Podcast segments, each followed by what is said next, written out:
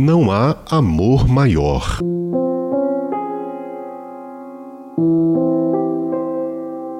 Qualquer que fosse seu alvo inicial, os tiros de morteiros caíram em um orfanato dirigido por um grupo missionário na pequena aldeia vietnamita. Os missionários e uma ou duas crianças morreram imediatamente e várias outras crianças ficaram feridas, incluindo uma menininha de uns oito anos de idade.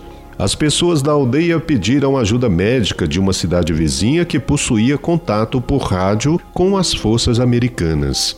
Finalmente, um médico e uma enfermeira da Marinha Americana chegaram em um jipe apenas com sua maleta médica. Constataram que a menina era a que estava mais gravemente ferida. Sem uma ação rápida, ela morreria por causa do choque e da perda de sangue. Uma transfusão era imprescindível e era necessário um doador com o mesmo tipo sanguíneo. Um teste rápido revelou que nenhum dos americanos possuía o tipo correto, mas vários dos órfãos que não haviam sido atingidos tinham.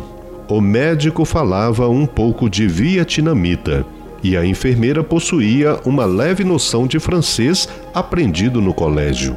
Usando essa combinação e com muita linguagem de sinais improvisada, eles tentaram explicar para a jovem e assustada plateia que, a não ser que pudessem repor uma parte do sangue que a menina perdera, ela com certeza morreria. Então perguntaram se alguém estaria disposto a doar um pouco de sangue para ajudar.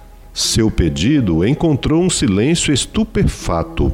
Após um longo momento, uma mãozinha lenta e hesitantemente levantou-se, abaixou-se e levantou-se novamente. Oh, obrigada, disse a enfermeira em francês. Qual é o seu nome? Heng foi a resposta. Heng foi rapidamente colocada em um catre, os braços limpos com álcool e uma agulha inserida em sua veia. Durante toda a penosa experiência, Heng permaneceu tenso e em silêncio. Depois de algum tempo, ele soltou um soluço trêmulo, cobrindo rapidamente seu rosto com a mão livre. Está doendo, Heng? perguntou o médico. Heng fez que não com a cabeça, mas após alguns instantes, outro soluço escapou e mais uma vez ele tentou esconder o choro. Novamente o médico perguntou se a agulha o estava machucando, e novamente Heng balançou a cabeça. Porém, agora seus soluços ocasionais haviam dado lugar a um choro constante e silencioso.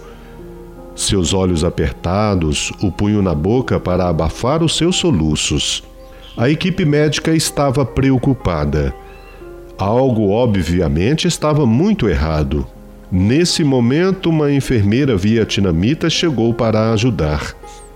Vendo o sofrimento do pequeno, ela falou rapidamente com ele em vietnamita. Escutou sua resposta e respondeu-lhe com voz reconfortante. Após um instante, o paciente parou de chorar e olhou interrogativamente para a enfermeira vietnamita. Quando ela assentiu, um ar de grande alívio se espalhou pelo rosto do menino. Olhando para cima, a enfermeira contou calmamente para os americanos. Ele achou que estava morrendo. Entendeu errado. Achou que vocês haviam pedido que ele desse o seu sangue para que a menina pudesse viver. Mas por que ele estaria disposto a fazer isso? perguntou a enfermeira da Marinha. A enfermeira vietnamita repetiu a pergunta para o menino, que respondeu simplesmente: ela é minha amiga.